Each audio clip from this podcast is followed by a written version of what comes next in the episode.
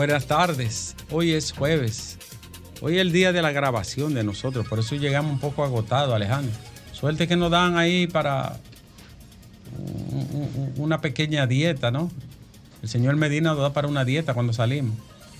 Yo compré un kipe, para eso me dio, para un kipe. El, el, señor Domingo Páez se va a un restaurante, tú sabes, de nivel, porque ustedes lo ven así, pero un pretencioso. Y Guerrero Heredia, tú sabes para dónde vaya, tú sabes para dónde. Él quería al este a, cenar, a desayunar. Por eso lo votamos de aquí, de RCC Media. Como no así. Como un perro. Como se lo merecía. no se fue, doctor. No, fue votado. No, fue votado. pero votado con un papelito hecho a mano. un papelito hecho a mano que abajo pero decía. Pero yo lo vi a él con la carta de renuncia. No, no, no. No, un papelito a mano. Él me enseñó una carta Oye. de renuncia. No, y se la escribieron con un lápiz de carbón. Fue echado de aquí. Sí. Gracias a Dios. Te traté de defender. Héctor, váyase con su J, con toda su vaina, fuera su de vaina, aquí. Su ratatá. Sí, abajo yo le puse, doña, póngale Ero, que termine en Ero y empieza con RA. Sí. sí. Y en Domingo, el medio, en el medio una, una, T, una R y, y, una E. Y yo estuve de acuerdo. Y, y, Domingo estuve de acuerdo. Patriota, dice entonces. No, no es, no es patriota, ¿no? no, no la patriota no termina en ero. no, pero uno le pone lo que falta. Lo que hay son ah, patrioteros aquí. Lo Señoras, iniciamos el sol de la tarde de este jueves 26 de octubre. Estamos finalizando el mes, cerrando la semana laboral. Agradeciendo, como siempre, a todos ustedes por acompañarnos en este tránsito del sol del país, mirando, analizando y comentando las noticias y los hechos más importantes que acaecen aquí y fuera del país. Un saludo a los dominicanos que viven fuera de la patria. Cariñoso saludo para todos. Recuerden que nuestro canal de YouTube, Sol FM, cada día crece más gracias a ustedes. Seguimos también a través de las diferentes plataformas. Twitter, digo, ahora se llama, ¿cómo se llama ahora? X. X. X. Seguimos también a través de Facebook, Instagram y naturalmente nuestros teléfonos eh, para toda la nación y fuera también del territorio nacional y el canal 23, Alejandro, que es Telefuturo.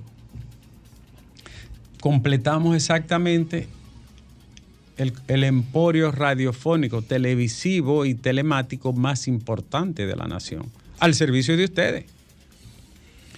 De modo que muchísimas gracias Alejandro ayer comentaba sobre los jueces venales impúdicos,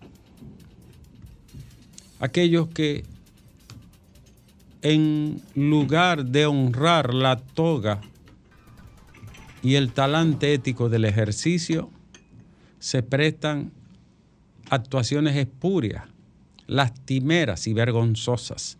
Hoy te quiero decir en el segundo capítulo la manera como empresarios de poder, alcurnia e influencia se imbrican con los políticos corruptos para buscar impunidad. Te cuento, Alejandro, que el desfile que ha habido en la Procuraduría General de la República para defender una o dos personas ligadas a hechos presuntos de corrupción es vergonzoso y lacerante una, lista larga de empresarios políticos, incluyendo políticos de este gobierno y funcionarios de influencia de este gobierno, buscando, ¿sabe qué, Alejandro? Favorecer a personas de influencia, de dinero y con un pasado de poder para que la justicia no lo toque. Así ha luchado este país contra ese cáncer que se llama corrupción y su consecuencia que es la metástasis llamada impunidad. El cáncer es la corrupción y la metástasis es la impunidad. Y esos empresarios que entran en connivencia, en contumelia con los políticos para favorecer la impunidad y que la justicia no le toque, son de diferentes latitudes y colores, Alejandro. No son de un solo partido, de una sola parcela, de una sola entidad política. Hay de todo ahí. Eh, ha sido muy vergonzoso durante estos últimos años saber que gente que incluso pasó por la primera magistratura de la nación ha subido las escalinatas de la Procuraduría General de la República para defender ladrones. Es muy vergonzoso eso. A sabienda de que hay personas que han devuelto cientos de millones de pesos y aún así van a defenderlo. ¿Y quién devuelve dinero? ¿Por qué? Por filantropía, altruismo, por bondad. No, si lo están devolviendo porque se lo robaron. Y aún así hay gente que va a hacerle juego y a defender las actuaciones vergonzosas, reprochables de gente que debió de actuar de otra manera y no lo hizo. No se sorprendan cuando aparezcan nombres. Hoy, el señor Baez Figueroa menciona un grupo de personas que según él actuaron de forma incorrecta y que se favorecieron económicamente del cierre de Baninter. Pero ahora es que usted lo dice cuando usted tuvo mil oportunidades en un tribunal. Yo no voy a, no voy a descalificarlo, no es mi rol. Pero ¿por qué usted no lo hizo antes? ¿Por qué no habló en, en estrado? ¿Por qué no lo dijo en audiencia? ¿Por qué no convocó a una rueda de prensa? ¿Y por qué luego de obtener la libertad usted no lo hizo? ¿Por qué ahora? Habla de personas del pasado y del presente. Al menos de gente que todavía está vigente en la política. No diré que tenga o no tenga razón. Lo que me pregunto es por qué usted no lo hizo antes. Si usted formó parte de una estructura criminal que defraudó al país con 56 mil millones de pesos, en la debacle bancaria que resonó en el mundo entero. No tengo absolutamente nada contra usted, sí contra sus actuaciones. Pero debió de haberlo hecho antes. porque usted no llamó a Domingo Páez, o a Julio Martínez, o a Nuria, o a Alicia? Y le dijo, esta lista, ah, usted lo saca ahora. Después que está gozando. Usted solo cumplió seis años de prisión. Usted jodió el sistema bancario del país y financiero y usted solo cumplió seis años. Y hay tipos que se han robado un motor y cumplen 10 años y otros 20 años. Bueno, ¿qué, qué yo puedo decir? Suerte, ¿verdad? La suerte de tener su apellido. De cualquier manera, y pese a quien lo dice, la Procuraduría debe de revivir, remover esas cenizas, Alejandro, más bien remover. Escarbar en esas cenizas que dice Bay Figueroa. Escarbe bien y encuentre ahí los nombres y la biografía de esa gente que él señala. Los documentos están ahí. Y otros actos no procesados también. Ahí están los actos, ¿no? y están... Cualquier acto no procesado también ahí. Los documentos. Sí, escarben. Yo estoy de acuerdo. Lo único es la calidad de quien denuncia. Y el momento. La calidad y el, y el momento. Pero además, como le fue tan bien, tú te imaginas tú tener yate en el Medio Oriente, villas en casa, en punta, fuera del país, eh, eh, eh, en, en, Grecia, tú tener de todo en el mundo y solo cumplir seis años, Alejandro. Doctor, me permito recordarle que un millón de dominicanos cayeron en la pobreza por esa actuación. usted, cuantificado por organismos internacionales. Usted cumplió seis años por meter un millón de gente a la pobreza. En China los huesos suyos estuvieran relucientes ya. Digo, no es que yo quiero eso, ¿no? Se lo juro que no. Pero, pero lo que le quiero decir, lo que le quiero señalar, señores, la suerte que usted tuvo, ¿no?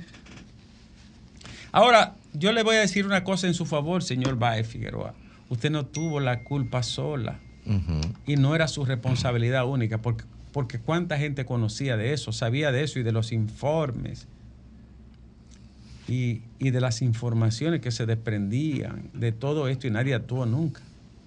O sea que también usted no actuó solo. Y también digo en su favor que si actuaron vagabundos y bandidos para favorecerse en el momento de la crisis, usted tiene razón también. En cualquier caso, Alejandro, este es un país insólito. para sellarlo, esto que te estoy diciendo. Alejandro, desde que mencionaron a funcionarios, o más bien a empresarios de alto nivel y de apellido rimbombante y de nobleza, de una vez los empresarios se encararon. pero le voy a decir algo, se sabe todo. Se sabe hasta quiénes fueron, las cartas que dieron. Hay gente que dio cartas de apoyo. ¿Usted cree que una gente que se lleva casi 30 mil millones de pesos con una banda puede salir con una fiancita de 5 millones de pesos? Es una de las burlas más grandes del planeta. Estamos hablando casi de 30 mil millones de pesos, señor, en el nombre de Dios. Y le ponen una fianza de 5 millones de pesos, se lo ponen a un motoconcho. Qué suerte tienen los rabi blancos, los cuello blancos, los delincuentes VIP. Vamos a ver más información, Alejandro. Y las informaciones de este día. Hoy 26, Alejandro. Que a propósito, hoy es día de la suegra. ¿Es verdad que Lea se fue? La cancelaron. Explícame. La cancelaron. Se fue Lea, ¿es verdad, Alejandro? La cancelaron igual que a Héctor Guerrero. Pero hay otra. Lea, pues traigan a, Jesse. No, no, trae, no. ¿Y cuál es mejor entre Jesse y Lea? Paola. ¡Ah! y ese gancho. La Paola. y ese gancho. ¿Y es verdad que Lea se fue? Yo sí, no sé, mira. el que sabe. ¡Oh! Es que está en luna de miel. No, no, no, ah. la cancelaron. Tú ya no es luna de miel, ya es un planeta de miel. No, no, no. No, no, no. Ella la cancelaron. De hielo, de Pues miren lo que le voy a decir. Bien cancelada está. Hace tiempo que queríamos pedirlo, pero no teníamos el valor. El valor, eh, Las informaciones de este día, Alejandro. Eh, vámonos con. Con Maine. ¿Qué caso este más dramático, triste, tétrico? ¿Qué caso, Alejandro? Madantesco. ¿Cómo que se llama el señor? Apellido Carr. Un ex militar. Una sola persona dispararle a una multitud, quitarle la vida a 18 seres humanos, herir más de 50. Domingo, ¿qué pasó ahí? Bueno, ese cerebro debería tener eh, daños irreparables ya. Ya estaba dañado totalmente porque agarraron un rifle eh, con esa capacidad letal y moverse de un lugar a otro. Dios. A dispararle a todo el que encontrara a su paso. A personas que no le han hecho nada. Nunca. Y personas desarmadas. Que no lo conocen, que no saben quién es. Que no, no hay un vínculo de causalidad en directa entre una desgracia o una situación de él con cualquier persona a la que él mató. Ninguno. Wow. Que no sea la única explicación lógica la que da Domingo. Ahora, un cerebro la, la, pregunta es, ¿Estados Unidos va a seguir permitiendo, Alejandro, que todo el mundo tenga dos y tres almas en su casa? A pesar de Pero ojalá fueran dos. Eh, es una industria. Pero va esa industria va, a estar por encima de la Ya vienen las lesiones por ahí bajando. ¿Y quién va a enfrentar ese lobby con una lesión bajando? Entonces va a seguir eso. Claro. No lo quitan los republicanos ni los demócratas. Todo el mundo le tiene miedo a la asociación del, del rifle. Nadie toca eso. Porque es un mito de la guerra de secesión civil y hay que mantener ese mito porque ¿y quién ha dicho que las cosas son eternas y que las leyes son de piedra y para siempre? Que las cosas cambian según cambia la circunstancia, la sociedad, el contexto, la vida misma. ¿Van a mantener eso? Hasta que no se mete un loco de eso en una asamblea de la Asociación del Rifle, van hasta ellos ahí en eso. Y los procesos a ellos. No, tú sabes cuando, cuando un loco, bueno, es que está muy protegido, si un loco alcanzara el Capitolio con un rifle de eso, y comenzar a disparar. Le hacen un muro al Capitolio para que no vuelva otro loco. Wow. ahora yo le voy a decir una cosa. Yo creo que es tiempo de revisar esa enmienda número 2 de la Constitución de los Estados Unidos. Domingo, y en, la vida lo único que es eterno es el cambio. Y Dios. Mira, Fafa se ríe. Y Dios es el mismo cambio. Porque mira, mira, pero mira, Fafa está riendo con esa presión claro. con lo que el cambio. No, la transformación, el cambiar, el, La dialéctica, eh, eh, Fafa, para que tú no te sientas conforme. La dialéctica. El río de Heráclito. Coño, el río fluye. Sigue corriendo. El río sigue corriendo. No venga a joder con el cambio. Oye, cuando tú piensas que hay 13.500 millones de años que tiene esta vaina, te das cuenta que la vida de hoy es de una evolución constante que ahora crece. Señores. Por eso el problema es la actualidad y el futuro, Fafa lo no la de decir. memoria. No son 13.500, son 13.829 años que tiene el universo. Millones, Alejandro. 13.000 500 millones. millones de años. ¿Tú sabes lo que es eso? Oh, pero y es para que usted tenga una ley de que, ah, porque fue que había que tener un arma, pero ya eso pasó. Tú sabes la vida que se han destruido en Estados Unidos por esa, Las ese familias. mito. La familia herida por ese mito. Y nadie lo quita eso. No. Bueno. Porque adquirió. se- eh, cuando el mito se convierte en interés creado, porque esos son intereses creados, la industria armamentista después de la Segunda Guerra Mundial adquirió un poder en Estados Unidos que ya es imposible tomar una decisión contra ella. El poder político, Ricardo, ya no puede con No, el no, poder de... pero, pero claro que no puede, por eso nadie se atreve. Es igual que aquí con la FP y la Yo creía que Obama le iba a meter el pico a eso. No pudo. No pudo. No pudo Obama. Que tocó el tema en campaña un par de veces, pero no pudo, no pudo. No es que tienen poder, Domingo. Y es que mueve tanto dinero el, el arma. Sí, es que se convirtió. También en- es una simbología. Sí, no, pero que La se. No, no, pero búscalo en el, producto, en el Producto Interno Bruto. ¿Qué Mira, mueve? ¿Qué fue, qué fue, qué, cuál tú crees que es el producto más exportado por Estados Unidos? Las armas también. Son las La armas. farmacéutica. Oye, pero las armas, porque en, en, en, el, en, el, en el caso de las armas hay menos competencia para Estados Unidos, Dios. porque logró desarrollar la industria armamentista más sólida del universo. A todos los niveles. Hay un monopolio ahí en ello. Sí, pues está el tema de Estado, está el tema personal, o sea, No, los, ¿por qué? los aviones, el helicóptero, Porque- las metralletas, la... Oye, porque Es variado. el orden mundial, Estados Unidos, el orden mundial, lo construyó sobre la base de la imposición militar. Por eso surge la OTAN. ¿Qué es la OTAN? La OTAN es un almacén de armas. Eh, No es más que eso. Sí, sí, sí. Que se ha vaciado en los últimos seis meses. Lo Sí. vació Trump. Trump comenzó a vaciarlo. Pero Trump comenzó a vaciarlo. No, y la guerra ahora. No, Ucrania. ¿Eh? La guerra de Ucrania. Sí, pero... Porque esa guerra no es de Ucrania, Ah, es no. de la OTAN. No, no, no, no, no, claro. pero, pero yo te digo, eso, esos son almacenes que se reponen. Sí. Yo creía que. El negocio es reponerlo. Exacto. Yo creía que yo vine me Ahora, decía es una que de las no industrias estaba. más grandes de la humanidad. Claro. Más que el petróleo, la droga, los medicamentos, las armas, una industria Claro. poderosa. Es la más rentable de todas las actividades económicas. La más rentable. Sí, lo que pasa es que Estados Unidos es un imperio que se, se maneja diferente a los otros imperios de la humanidad. Tiene diferentes tipos de control social de los demás países del mundo. Ya, de acuerdo, Félix.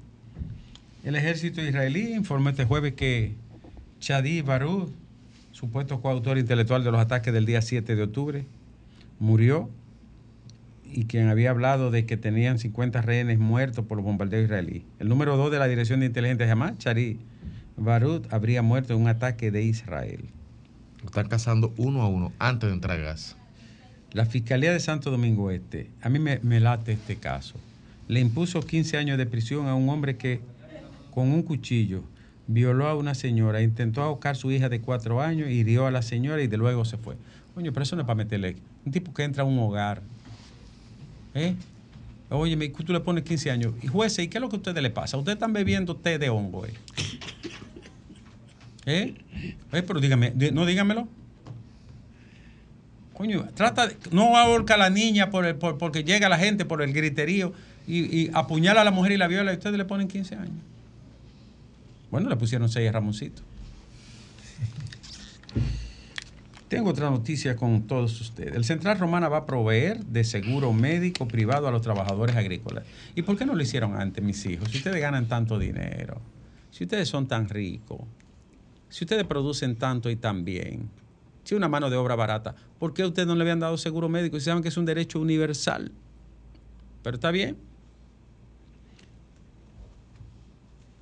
La, la justicia a veces llega tarde, pero llega. Médicos del hospital de la policía denunciaron que tienen tres meses sin cobrar. ¿Y qué pasó ahí? Varios médicos. Fue que lo nombraron y no lo pusieron en nómina. Es que, ¿Cuál es el problema por lo que un médico tiene tres meses trabajando y usted no le paga? San Antoniazo con mayúscula. No me mire así, Jovita. ¿Por qué usted no le paga a esos médicos? Yo lo que quiero decirlo es con la ñ, eh, abusadores, me da rabia, porque es una vaina que es pura burocracia. Páguenle, páguenle, no sean rastreros y páguenle a esos médicos. No sean rastreros. Ramón Fay Figueroa solicita a la Procuraduría investigar liquidación de Baninter. Dice que sospecha que hubo un manejo irregular de 80 millones de dólares por parte de la comisión liquidadora. Averigüen eso. No eh, debe haber prescrito, pero que averigüen. Que averigüen. Robert Carr, el sospechoso del tiroteo de Maine, es un ex militar de 40 años que era experto en tiro, Domingo. Un entrenador. Un entrenador de tiro. Oh, Dios santo. Yo le apuesto a ustedes que un paciente psiquiátrico no medicado. Se lo juro que es paciente sin averiguar nada ni leer. Estoy seguro que ese bebía pastilla y no la estaba tomando. Es seguro.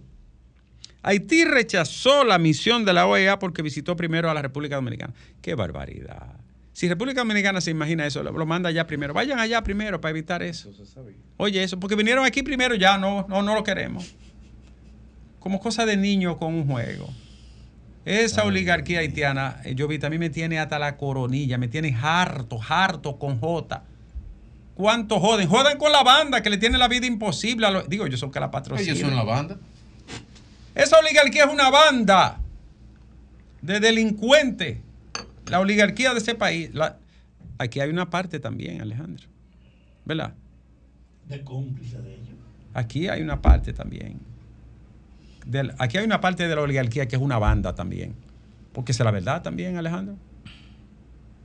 Di- Pero digan que sí, todito. Oh, pero claro, doctor. Ah, pero claro, ahí De acuerdo. Yo dije que sí. Ya, pues está bien. Ah, bueno. Los que andan defendiendo ladrones y Félix corruptos, y que van a la nada. procuraduría a Félix no hablar. dijo nada, y van a la procuraduría. Félix, di la verdad. Yo, todo lo que usted dice es verdad, aunque yo no lo haya escuchado. Coño, me juramento. ten con, cuidado. El, con el único que me Ten juramento cuidado. yo en cualquier tal de esta Ten y su proyecto político es con ese que está ahí. Ten Ni cuidado. con Domingo. Con Domingo perdí tres veces. Pero el proyecto político de él es el presidente Danilo Medina del partido. Nieve, más te conviene que te quede ahí, humildemente. Eh, eh, No- quise mi, amigo, mi amigo, él es presidente. Mi amigo. Bueno, bien. Amigo tuyo también. No, yo, ¿por qué él permitió que nos sacaran Por nosotros, suerte. no- y no, no- nos sacaran de un medio de comunicación si éramos amigos? ¿Usted no tiene prueba de eso?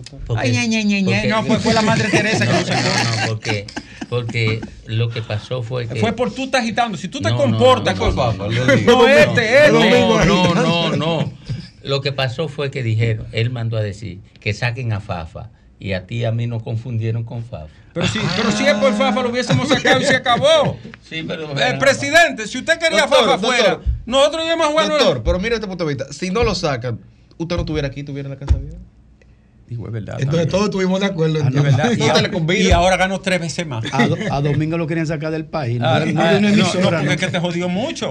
Yo le decía a veces, baja la guardia. es que un incógnito. Baja la, baja la guardia. Pues ese hombre lo llama y lo nombra y le pone 508 mil pesos de salario en la superintendencia. Y empieza a joder desde allá. ¡Estate quieto! Me daba mi gasolinita de ahí. renunció, Dame el 10, renunció. dame el No, 10, ya, estate quieto. me daba mi gasolinita. Nieve que a veces yo me quedaba en la 27 y digo, ¡estate quieto! Que él tiene razón. Y siguió jodiendo. Pero que renunció. ¿Quién renuncia aquí a 500 mil pesos en este Domingo. país? Y, y, Domingo y viático y chofer. Renunció. Y- una vez me dio una bola en una jipeta que yo creía que iba un avión. Digo, no me apegue. Es que es un muchacho desinquieto. dicen Señores, eh, ya estamos llegando al final. Entonces, Alejandro, dice Leonel Fernández que es ineptitud la causa de muerte de los dominicanos por dengue. Leonel tiene tres días dándole a- al gobierno con el tema del dengue. Tiene no tres días. no Ahora que busque como otro, otro vocero para hablar del tema de la droga. No. El domingo, ¿qué tú dices? Eh, mira, yo estaba viendo. Eh, eh, ahí más hay que se Se va. la pincharon. Se la pincharon. ¿Cómo te cuadraste. Oye, yo estaba viendo a Rosado Mateo Ay. hablando de eso. Y entonces pensé, oh, ocurre que Rosado Mateo era el asistente de Guzmán Fermín cuando era jefe de la policía. Guzmán Fermín construyó la torre Atiemar con su empresa.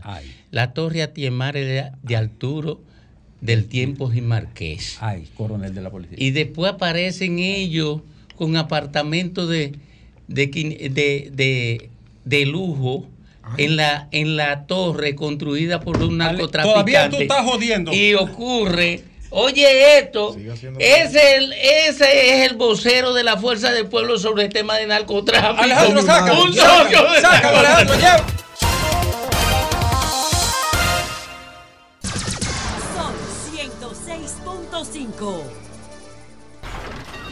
Comunícate 809-540-1065. 1-833-610-1065 desde los Estados Unidos. Sol 106.5, la más interactiva.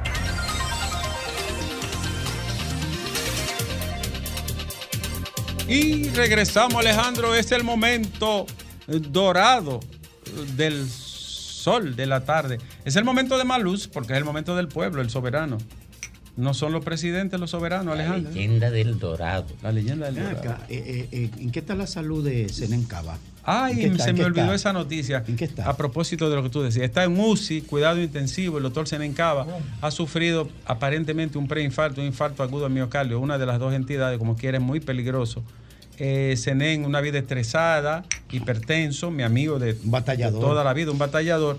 Está en cuidado intensivo, estable, eh, dándole seguimiento a los médicos y los amigos que lo conocen, los cardiólogos, pero lamentablemente ha sufrido un infarto el presidente del Colegio Médico. Ah, bueno, porque la diferencia entre, entre la calidad de su de, de la salud de, de la salud de él es si fue pautado o si fue un evento repentino. Fue un evento repentino. Eso, eso es un poco Muy lamentable. Yo espero que se recupere, Dios mediante, por intervención de los médicos. El país necesita. de Y que pueda volver mi querido amigo, que nos ha ayudado tanto, Domingo, con muchos casos siempre, con pobres. Por Y, y lo más, y lo más importante que ha asumido una lucha, caramba. Con el tema de la seguridad que la pertinencia más importante. Lo que no hacen los partidos, ni los dirigentes políticos No, de oposición ni oficiales. La voz de Senencaba se necesita en este país, sobre todo que ya hay gente postulando para el constitucional y demás, que son gente comprometida con sectores corporativos, empresariales, como la AFP, la ARS y todas esas cosas, que aquí se van a venir un proceso de reformas con relación al 8701 de seguridad social y gente como Senencaba y demás necesita este país para echar esa batalla. Vamos a hablar con el público ahora, que es tiempo del pueblo. ¿Cómo se llaman las dos jóvenes nuevas que están aquí? Son nuevas, ¿verdad? Eh, lo que lo- ella, Son ella- nuevas, Alejandro, la nueva Lea. Hola, La hola, nueva Lea y la nueva Lea segunda. Buenas tardes. Ricardo. Antonia, querida, ¿cuánto tiempo? ¿Cómo tú estás? Y un Es que tú te voy a decir como dice Fidel, es que tú te vas de una vez con Eh, no, yo, eh, eh, oye, de lunes a viernes aquí, hasta las 5 y 1. Oye, Ricardo, lamentando, lamentando mucho lo de Senencaba. Ay, El mi amor, que no ese hombre- afecta. Oye, eso me tiene mal. El estrés que ese hombre ha tenido en estos días con lo del COVID. Tú sabes, lo- ese hombre todos los días, Con lo del COVID, no, con lo del dengue. con lo del dengue, si Sí, excusan, y está es- todos los días, todos los días, que, que falta cama, que poco, falta Senen. cama, y, y- y que están muriendo tanto. Y entonces, de que hoy le dieron, eh, se incomodó con el asunto de los policías, lo que votaron en el hospital de la policía, Sí. los médicos. Ah, eso. Eh, había tenido un evento anteriormente en su salud. Él, él es, eh, un hombre con tanto trabajo y ansiedad y estrés, imagínense ustedes. Vamos, a, vamos, el- hacer votos tema- porque recupere su salud. Ay, sí. Oye, Ricardo, en el otro tema, mira, en este gobierno que no se pongan a hablar del tema del narcotráfico y la droga, que, que no le conviene. Es que Eh, no le conviene. Mateo y- Porque al domingo que no vengo a opinar, domingo calla. Déjame, déjame, déjame, Antonia, que, Antonia. que hoy estoy A- a aquí yo. Eh, déjame, déjame Lionel- hablar. Déjame, sí, porque él lo hace siempre. Adelante, querida. Mira, a Leonel ustedes siempre están atacando con el asunto del Arturo del Tiempo por la torre que construyó y esas cosas. Yo no hablo de eso. Pero, no, ay, no, pero, pero, quien más eh, mandó a, a encarcelar narcotraficantes fue el gobierno de Leonel. Es verdad.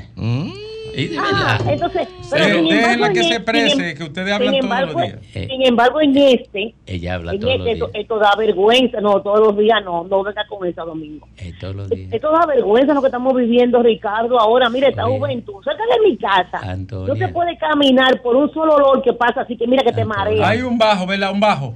Oye, Antonia. muchacho, mira. No, no, ay, no lo denuncie, déjalo así ya. Antonia. No, yo, yo no me meto en esa vaina, tú estás loco. hijo. Antonia. Antonio, oye lo que te dice Domingo. Antonia.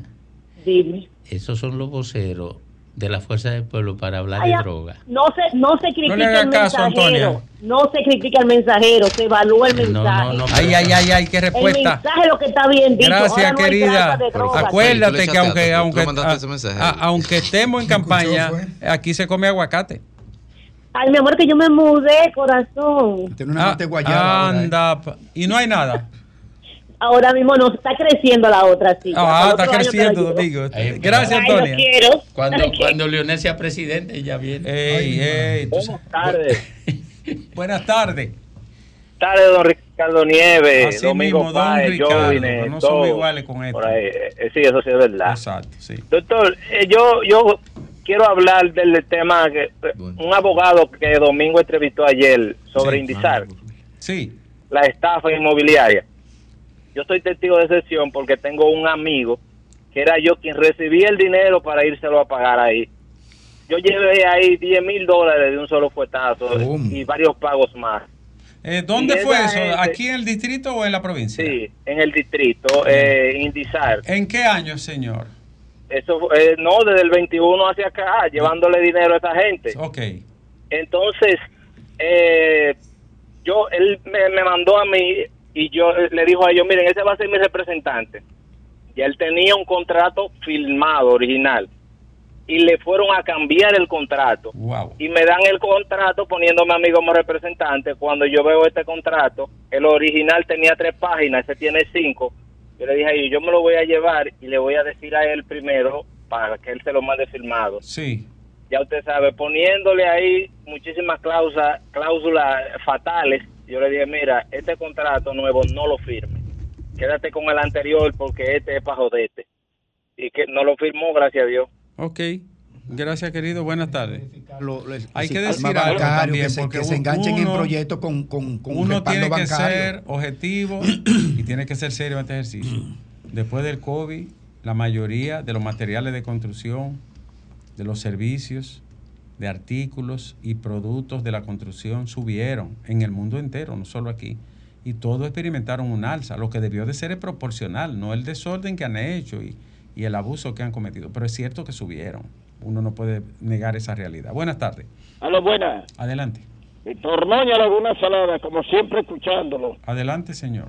Una pregunta. Eh, ¿Con quién fue que Leonel dio un Picasso? ¿No fue con Arturo de Tiempo? No, ¿Qué yo no, yo estaba haciendo obra? una maestría fuera del país. Yo no estaba Hace aquí. tiempo.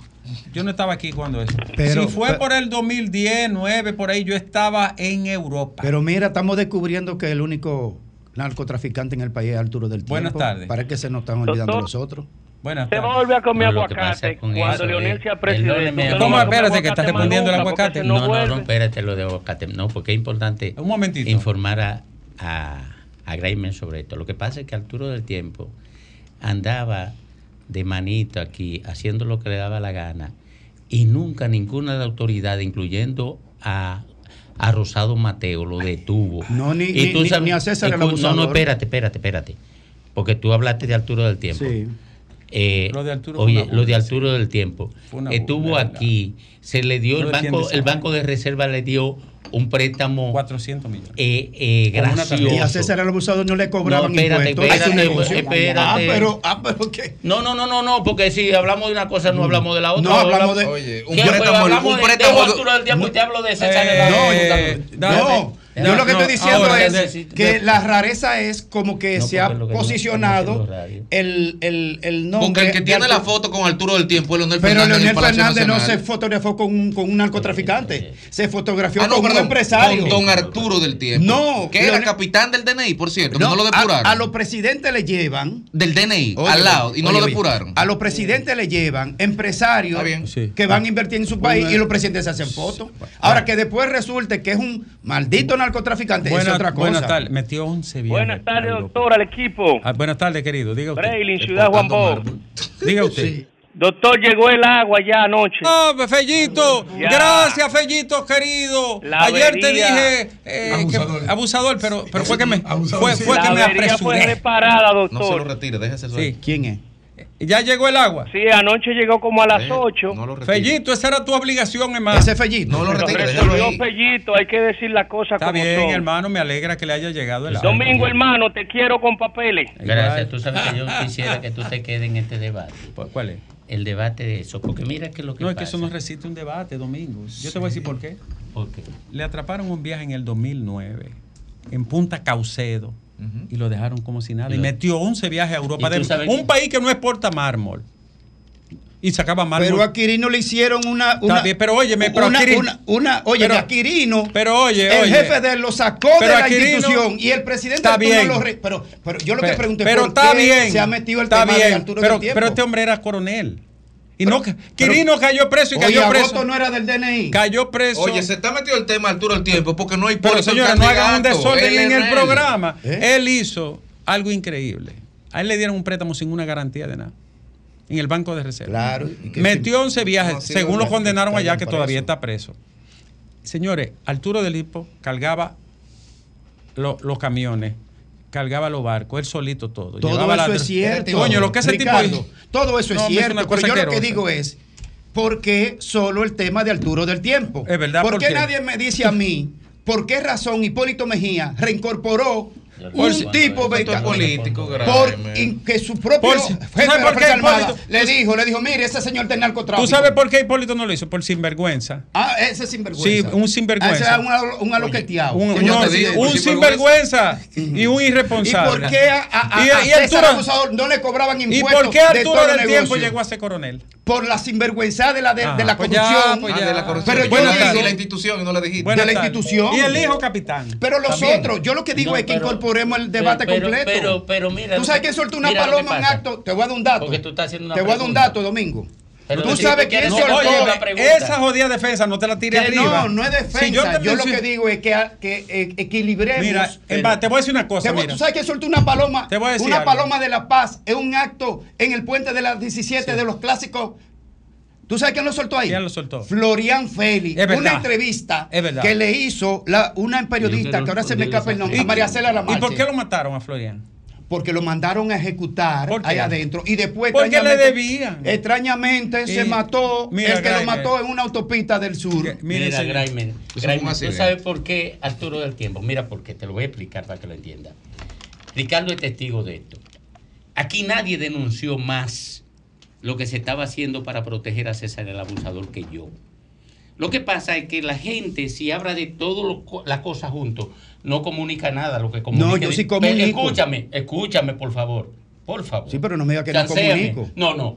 Si tú comunicas todas las cosas juntas, no comunicas nada porque la gente no te entiende. Si yo le hablo a Fafa de PRM, PLD, lo que dice eh, eh, la mujer, si lo que le hablo de, de, de, de infarto, la gente no entiende. ¿Cómo la gente entiende? Con el enfoque en un tema específico para que pueda decodificar el mensaje. Sí. Si estamos hablando de Arturo del Tiempo, estamos hablando de Arturo del Tiempo.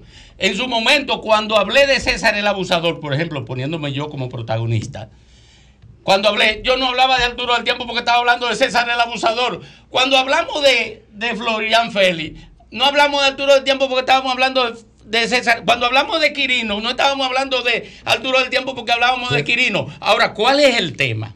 Y eso la gente debe entenderlo. Que como lo de Arturo del Tiempo cuestiona el desempeño de un político, hay que buscar escudarse en el otro político para justificar lo de Arturo del Tiempo. Esa es la verdadera comunicación. Entonces, no se puede admitir hablar de Arturo del Tiempo. ¿Por qué? Porque hay que justificar el otro político diciendo que el otro que protegía a César el abusador, que actuaba igual que este, y, y- No, ese y- mataba, ese y- mataba. y que actuaba igual. Ay, se mataba. No, igual que, que los políticos que han llenado el Congreso de narcotraficantes, que son los PRMistas. Pero si uno está hablando de una cosa y lo mezcla con todo, la gente no, entiende nada. Ok, ahora me- permíteme decirte. Es, eh, Arturo del Tiempo no es un ci- neurocirujano. es un capo delincuente del narcotráfico internacional. Si usted lo coloca en el, en el contexto de la razón que sea de por qué hay que mencionar a Arturo del Tiempo y que se hizo una foto con Leonel en Palacio, tú tienes que poner el contexto, desde mi punto de vista, yo respeto la de los demás, pero yo digo es, eh, ¿por qué traer ese de manera específica? Hay que poner en la sociedad el contexto de todo lo demás, porque es lo que hace el balance de la comprensión del deterioro institucional de este país, completo el sistema. Pero yo lo que te estoy diciendo, tú tienes razón. El tema es que esto es también electoral. Y entonces resulta que si tú tratas de traer a Quirino, a Peña Gómez de la tumba, no, déjame terminar, a Peña Ajá. Gómez de la tumba, Ajá. porque le soltó una paloma a Florian. El problema es que hay una elección el año que viene. Pero Luis Abinader es candidato. Perdón, pues búscate la foto de Luis Abinader con uno. Con, con, con, Pues entonces con de Miki eso. López. Pues habla de pero eso. porque ese Pero no se menciona. hay una sentencia. No, no hay una sentencia, no. Hay un hay una acusación de lavado y, sí, y de, y de Y hay una lavado. sentencia. Y, no y sentencia. de más de no. 4 pues, mil millones de pesos, la acusación. 4 Oh. mil millones de lavado. Ahora, ahora yo le digo una cosa. Hay uno que tiene el entorno entero sin visa, que no pueden viajar ni a San Pedro. Vamos a seguir hablando con la gente. Buenas tardes. Ent- entero el entorno. No pueden ir a San Buenas Pedro. tardes, don jefe. Buenas tardes. Buenas tardes, don jefe. Buenas tardes, Domingo. Oh, aquí pre- presente desde las 2 de la tarde. Pero tú sabes qué es lo que pasa, eh, Kramer. Ey, Que cuando se trata el tema de narcotráfico, traen por los moños a- al señor este, el español ese, eh, que están hablando ustedes. de Arturo ahí, del a- Tiempo, Márquez. Arturo del Tiempo. Y es verdad, sí, perfecto. Se tiró fotos con Lionel y, y hizo todo lo que hizo. Pero sin embargo, sin embargo, Grayman, Sí. entonces no quieren tratar el tema de Quirino, de Quirino, no lo quieren tratar ahí. Porque son amigos de, de Hipólito Mejía. Pero lo juramentaron en el Mejía- PRM. No le diga más, lo juramentaron en el PRM. Mejía, A Quirino. eh, ¿Y qué es que le debe? eh, eh, eh, Oye, Hipólito tú le vas a creer un judío al señor de Quirino, de Quirino, lo, lo tapó porque con donde más no pudo taparlo. Le hizo, le hizo eh, pista todo, pero no quieren tratarlo en el programa. Ah, Arturo del Tiempo sí, pero tratarlo en el Quirino programa. Mira, yo te voy a decir una cosa a ti. Escucha, Domingo. O- oye, oye esto, Cañón, mira. Aquí, aquí en este programa sí se trata. Y mientras ¿Y estemos, por- y por mientras estemos Ricardo y yo sí lo tratamos. ¿Tú sabes por qué? No, pero te voy a decir por qué. mi- un millón de Te voy a decir por qué. Porque nosotros no tratamos la delincuencia en función de partidos políticos.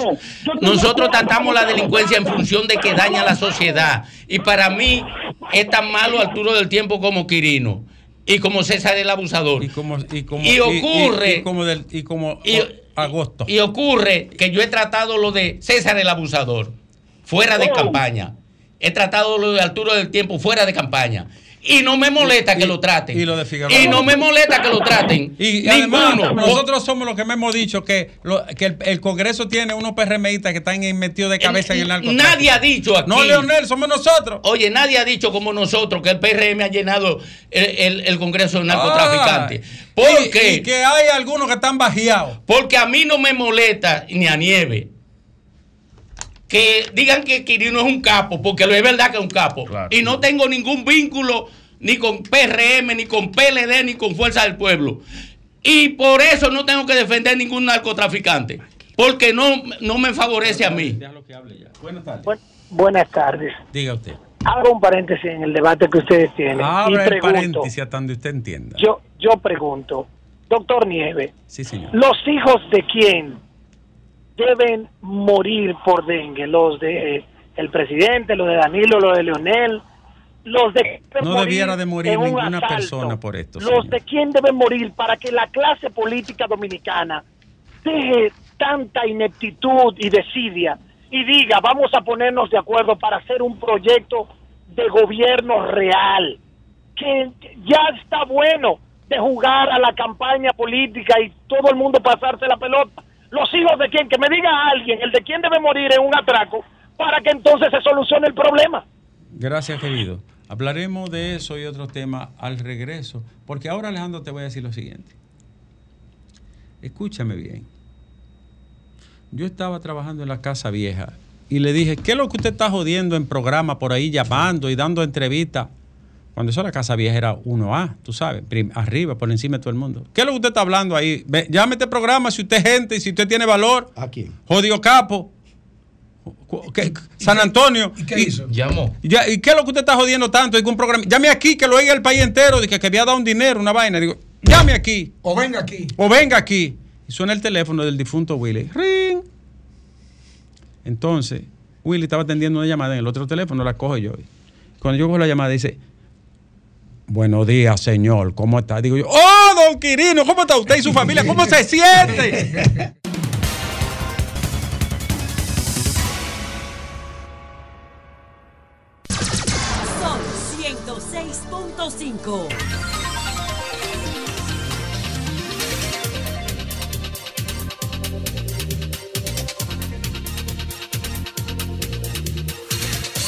Nos retornamos al sol del país, al sol de la tarde a las 3.34 minutos con el comentario de don Rafael Fafa Taveras. Gracias, Domingo. Yo he sido aquí hoy tranquilamente una especie de observador de lo que ustedes están tratando. Y entonces yo creo que es una manifestación lo que se está produciendo entre nosotros de que los males son inocultables. La degradación que se está produciendo es una muestra que no tiene parangón en cuanto al problema de que ustedes se refieren. Hay efectivamente un momento en el país donde son inocultables las llagas que han puesto en evidencia que la política está podrida. Hoy el presidente Luis Abinader firmó este jueves el Pacto de Nación por la Crisis de Haití con el apoyo del liderazgo político y académico nacional que está basado en cuatro pilares fundamentales que son política de relaciones exteriores, política migratoria, política fronteriza y política económica.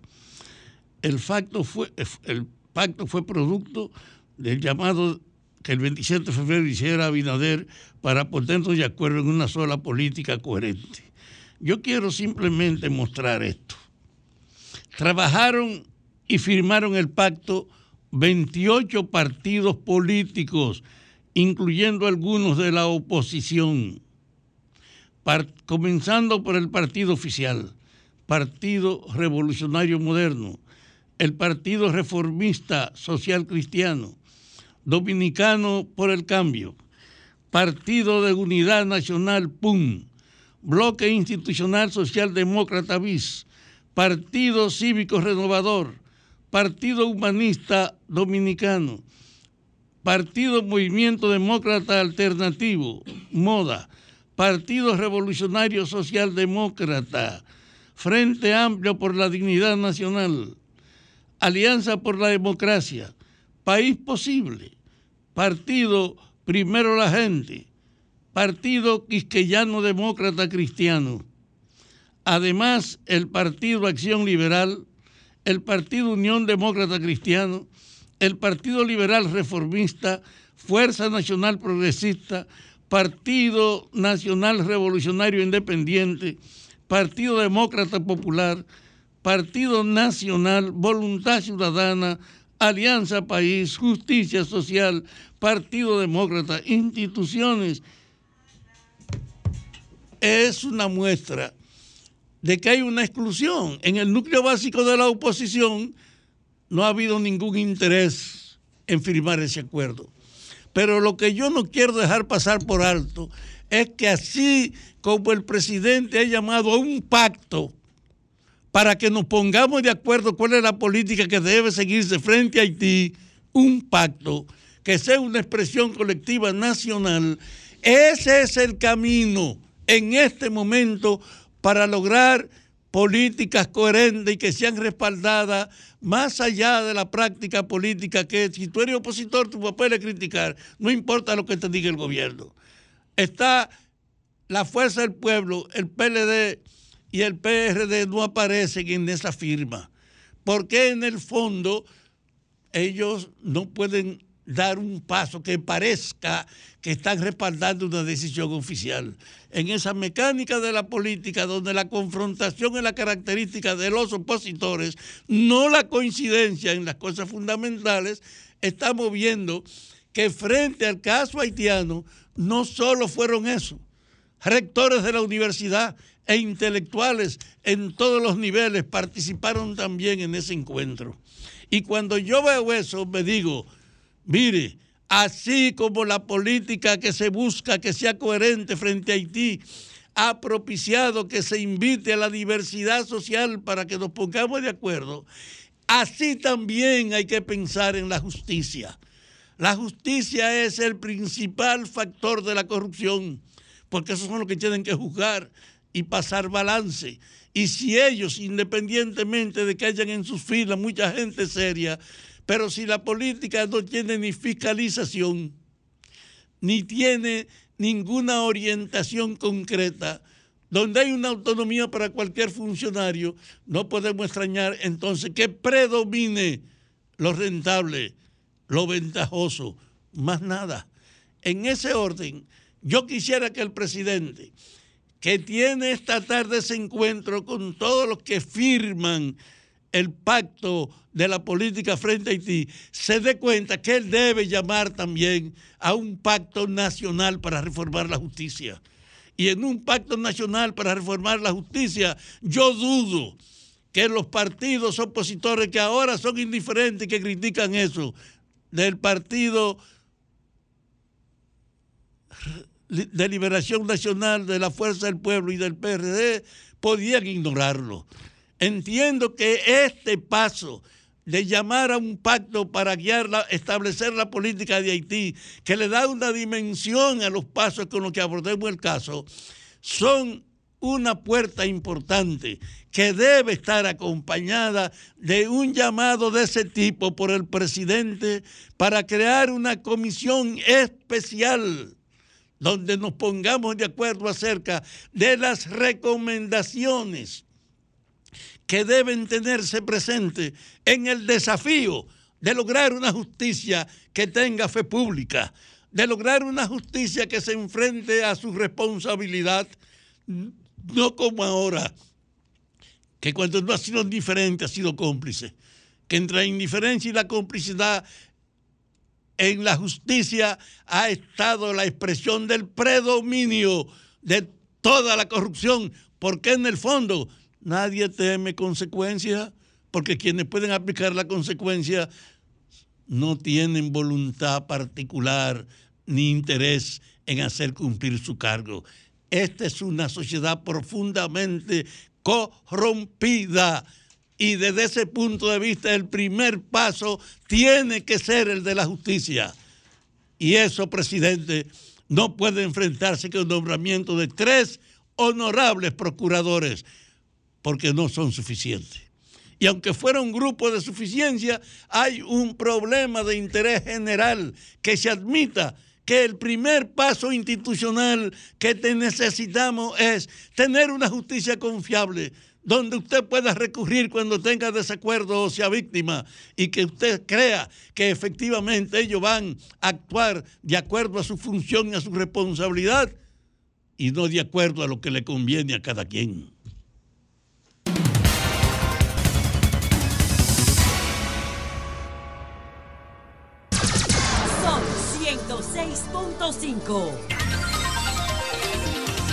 No, retornamos, retornamos al sol del país, al sol de la tarde a las 3:48 minutos cuando conectamos con la romana, porque allí está el diputado Pedro Botello, que ha sido escogido recientemente como el candidato alcalde de la alianza PRM Partido Reformista.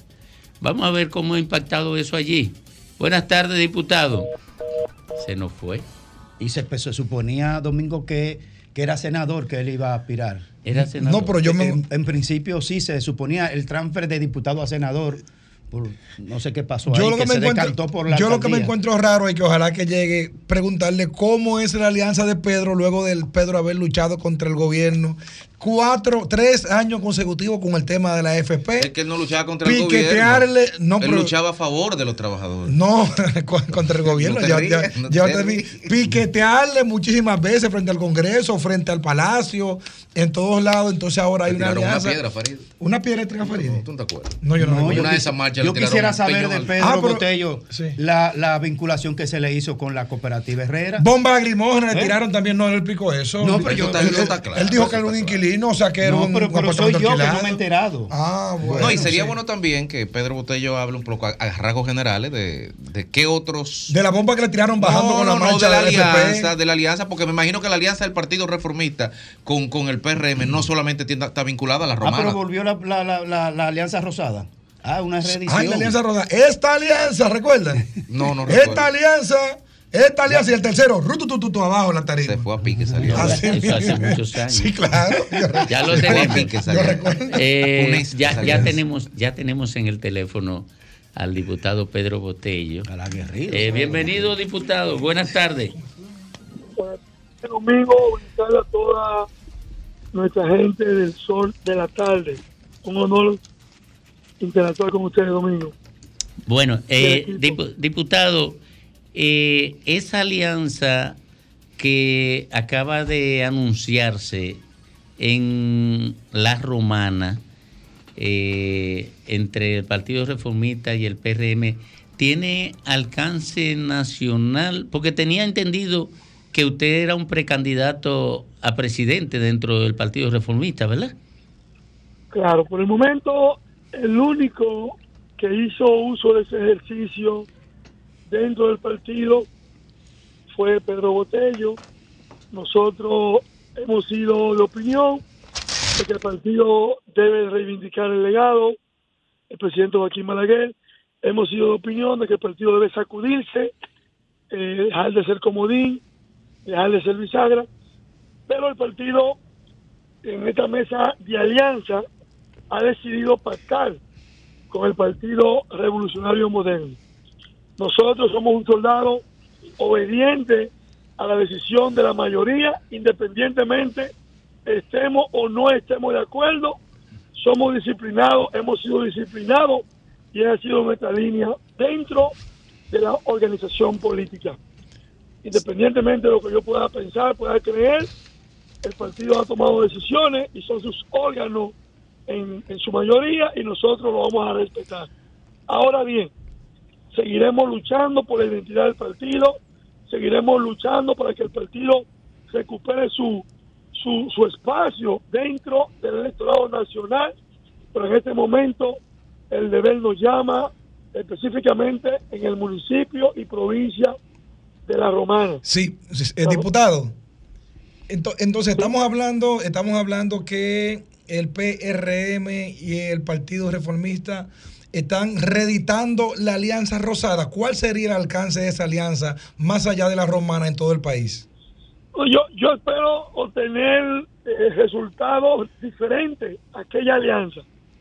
Aquella alianza con el PRD que fue nefasta para el partido. Yo espero que en esta ocasión los resultados sean diferentes y que nosotros podamos eh, sacar el mayor de los beneficios como partido político, independientemente de que en la romana el Partido Reformista Social Cristiano es un partido fuerte, es un partido que juega su rol y producto de ello la alianza está entregándole a la romana al Partido Reformista tanto la alcaldía municipal del municipio cabecera como la candidatura a senador.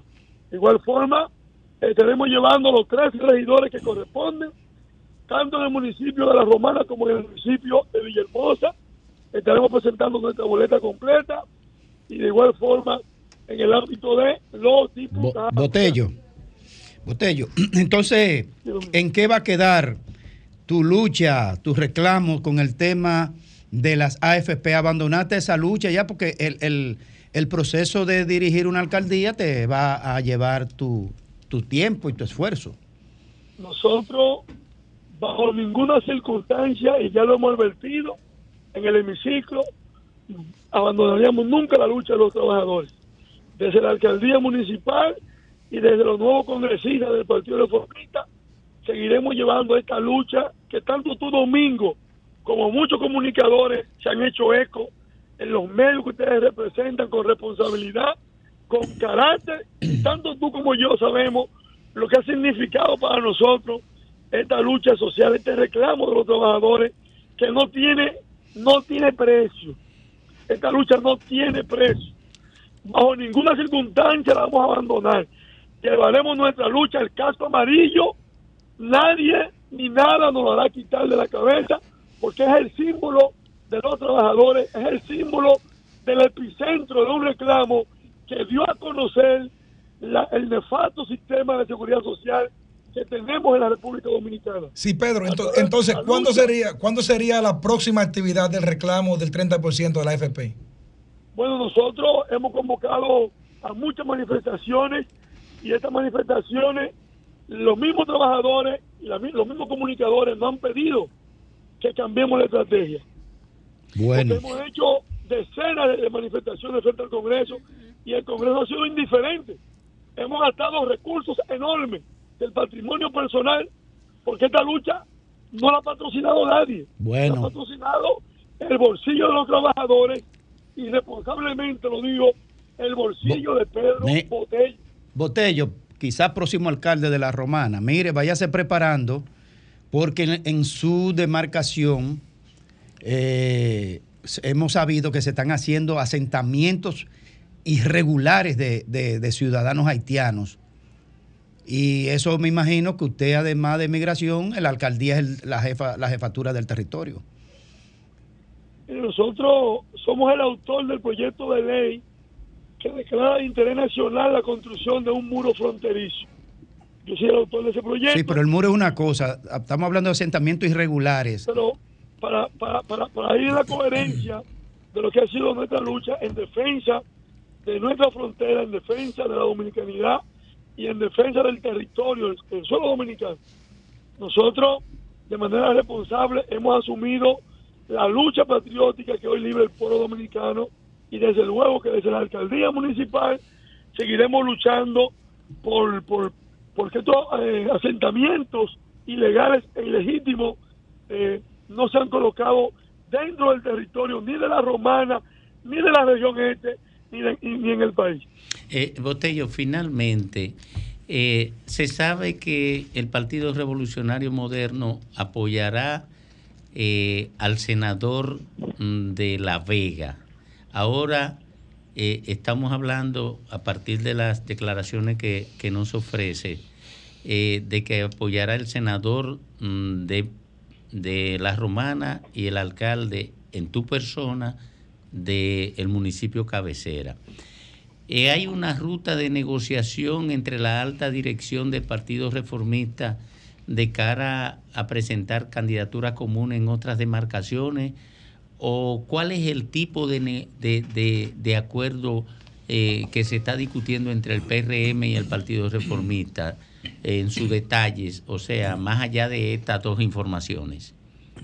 Domingo, hermanos, siendo honesto con ustedes, desde el primer momento en que el partido habló de negociaciones, de alianzas, nosotros rechazamos de plano estos pronunciamientos que hizo precisamente mi, compadre, el senador Rodrigo Genao. Y dijimos que no era posible que comenzando un proceso electoral, el partido estuviese hablando de alianza. Nosotros, independientemente de ser miembros de esa comisión, decidimos nunca participar de estas negociaciones. Asumiremos los resultados de, de- de lo que se acuerde, pero nosotros no hemos sido parte de ningún tipo de mesa de negociación porque somos de opinión que el partido tenía que comenzar a correr y luego al final, en aquellos lugares en donde fuese necesario pactar con cualquier partido, pues entonces que lo hiciéramos en ese momento. No, como se hizo en principio, de forma extemporánea. Yo no sé, a grosso modo, ni, ni, ni, ni, ni, ni- ni a, ni a simple modo, cuál ha sido esa negociación, porque nunca me he sentado. Entonces, esta negociación fue particular entre el diputado Botello y el PRM. No, esa negociación la, la está haciendo el Partido Reformista y el partido me ha comunicado Ah, que.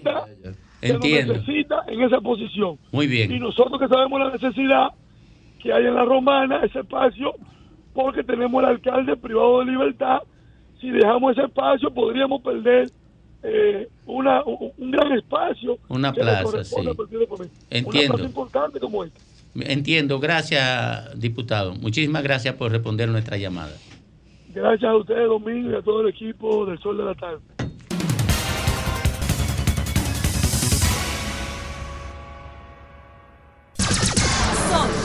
106.5. Cinco minutos superan las cuatro de la tarde aquí en el reloj de RCC Media, en el sol de la tarde y en todo el país. Don Graimer Méndez. Gracias, Domingo, y gracias a toda la audiencia de este Sol de la Tarde, Sol del País de RCC Media. Le envié a nuestro equipo técnico eh, una foto de familiar y de grandes amigos. Mira quién está ahí, Domingo, compañero. Don Andrés L. Mateo. Hoy me la- invitaron ahí. A la derecha, eh, el doctor Nestalí Santana, mi tío Sí, mayor, amigo y mío. Marcos, eh, el gran Nadador. nadador. Plus marquista. eh, plusmarquista, están reunidos eh, representando la República Dominicana en la novena Convención Mundial de Deportes y Dopaje que se celebra en París desde el 25 y 26 de octubre. Ahí está Marcos Díaz, presidente de la novena convención. Esta novena convención de las partes en la Convención Internacional contra el Dopaje en el Deporte se está celebrando en París, Francia, para conocer los informes de la octava conferencia de elección del nuevo Consejo Directivo sobre la necesidad de aumentar los fondos para la eliminación del dopaje en el deporte. Bueno, este, estaremos dando información. Eso es muy importante. El doctor Nestalí Santana, mi tío, el doctor Nestalí Santana, forma parte del, es el- la representación de República Dominicana ante esa novena convención contra el dopaje y uno de los redactores de esta iniciativa eh, de fortalecer y vigorizar este importante trabajo con el sector deportivo y el antidopaje. bueno, más adelante, ojalá el doctor Nestalí Santana pudiera venir por aquí en algún momento y decir exactamente cómo la República Dominicana está trabajando y por qué somos parte de la construcción de este proceso a nivel internacional. Así que saludo a don Andrés L. Mateo también. Miren, el gobierno dominicano en el día de hoy se convocó a la comunidad política, académica y organizaciones de la sociedad civil en sentido general eh, a una discusión de un plan para eh, la situación de nuestra relación con Haití. Específicamente se llama Firma de Pacto de Nación por Crisis Haitiana.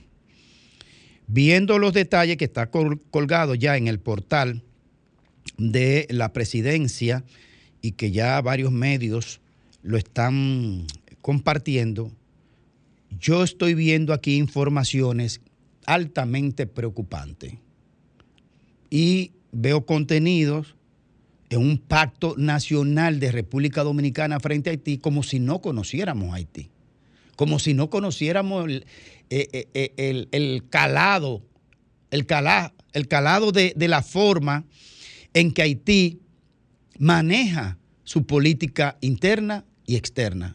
Y un ejemplo basta, lo que han declarado ahora recientemente con relación a que no aceptan la visita de la, de la visita de la OEA por unas nimiedades eh, que no tienen comparación con lo que significa la situación de la relación con nosotros. Miren, una de las cosas que dice este, este plan es que nosotros nos vamos a involucrar con la comunidad internacional en el tema de la pacificación de Haití. La República Dominicana no puede meterse en eso. No puede. Eso debe ser de exclusiva intervención de la comunidad internacional y el propio Haití. Pero también nosotros nos vamos a involucrar, oigan esto, en la reconstrucción de Haití, una vez que se pacifique. En la reconstrucción de Haití nos vamos a involucrar nosotros, esta gran potencia económica. Pero oigan, este es peor todavía. Es asistir económicamente a Haití y a su población. Óigame. Pero también incentivar, se lo voy a leer de- directamente para que no haya equivocación. Primero, procurar la pacificación de Haití. Segundo, asistir económicamente a dicho país y su población. No me saboteen el celular, eh, ustedes, canallas, interventores. Déjenme trabajar. Eh, dice asistir económicamente a dicho país su población por medio de un plan de crecimiento y desarrollo a mediano y largo plazo. Tercero, incentivar su institucionalización. Y cuarto, garantizar el respeto de la integridad territorial. Institucionalización, nosotros vamos a contribuir con eso. Pero Haití es un desplome eh, de- en todos los órdenes de esa sociedad, que no hay manera de que la República Dominicana pueda intervenir en eso. Pero no pudieron la, intervención por más de 10 años de organismos internacionales y vamos a poder nosotros. Oigan esta, oigan esta, la República Dominicana eh, no va, va a garantizar el tema de la permanencia, el tema de la permanencia en el plano laboral y el respeto a todo el derecho de libre tránsito y demás. Pero y eso, eso está garantizado actualmente. Y así sigue esto comprometiendo al país a través de la comunidad política, académica y de organizaciones sociales, ONG, que vamos a ir compartiendo con toda la población, con toda la audiencia del Sol de la Tarde, por parte para, que ir, para irlo desmenuzando. El compromiso que nosotros mismos nos estamos metiendo, como si nosotros fuéramos una potencia económica en la región. Nosotros somos un país desbaratado, lleno de pobres, y con una hemorragia migratoria incontrolable de otros más pobres del continente asentándose en nuestra población, con una, generando una explosión demográfica con, con parturientas que te paren seis, siete muchachos y la dominicana pariendo uno y medio. Para que aquí nacan tres dominicanos, tienen dos dominicanas que parir dos, uno, dos y otro uno. Porque es el promedio que se está pariendo la dominicana aquí. Dos muchachos y uno. Y las haitianas te están pariendo cinco, seis, siete, mínimo. Una explosión demográfica. Más el costo al sistema sanitario, más el, el costo al sistema de escolaridad, que hay que darle de todo lo que se le da a un dominicano en una escuela. Entonces, yo lo que me pregunto es, ¿qué es lo que nosotros le debemos a Haití? Yo quiero que alguien que conozca la historia dominicana, porque nosotros le hemos cedido el tamaño de Puerto Rico, nosotros solo hemos cedido a Haití en, negociación entre dos presidentes, incluyendo Trujillo, que le hemos cedido alrededor del 12-13% del territorio haitiano, se lo cedimos gratuitamente. Entonces, ¿qué es lo que nosotros le debemos a Haití? Que alguien me lo explique, que nosotros tengamos que estar de rodillas frente a Haití, frente a la comunidad internacional. Este documento parece que lo redactó un organismo internacional y no le he dado todos los detalles. Yo le seguiré avanzando mañana. El desglose del compromiso que nosotros estamos asumiendo con una carga. Aquí vino hace unos años Ban Ki-moon y a seguida de Ban Ki-moon, que era secretario general de las Naciones Unidas, vino Joe Biden, el actual presidente de Estados Unidos, cuando eso era vicepresidente, a imponernos una agenda de obligatoriedad respecto de Haití. Y este documento parece que lo redactaron organismos internacionales y el presidente Abinader está metiendo a este país en un maldito problema con esto, comprometiendo a este país de que con, con reconstrucción de Haití y ayuda económica y el tema migratorio y el tema institucional. Cuando nosotros tenemos que ocuparnos de nuestro propio problema, un, un gobierno que no ha podido controlar el dengue y que quiere ahora restablecer y reconstruir Haití y comprometiendo a la nación con eso, yo creo que es un acto de irresponsabilidad. Y yo digo, de nuevo pregunto, ¿qué es lo que le debemos a Haití? Que hoy el presidente dominicano hace prácticamente un plan de un gobierno paralelo desde aquí para dirigir a Haití. ¿Qué es lo que le debemos a Haití? Yo reitero.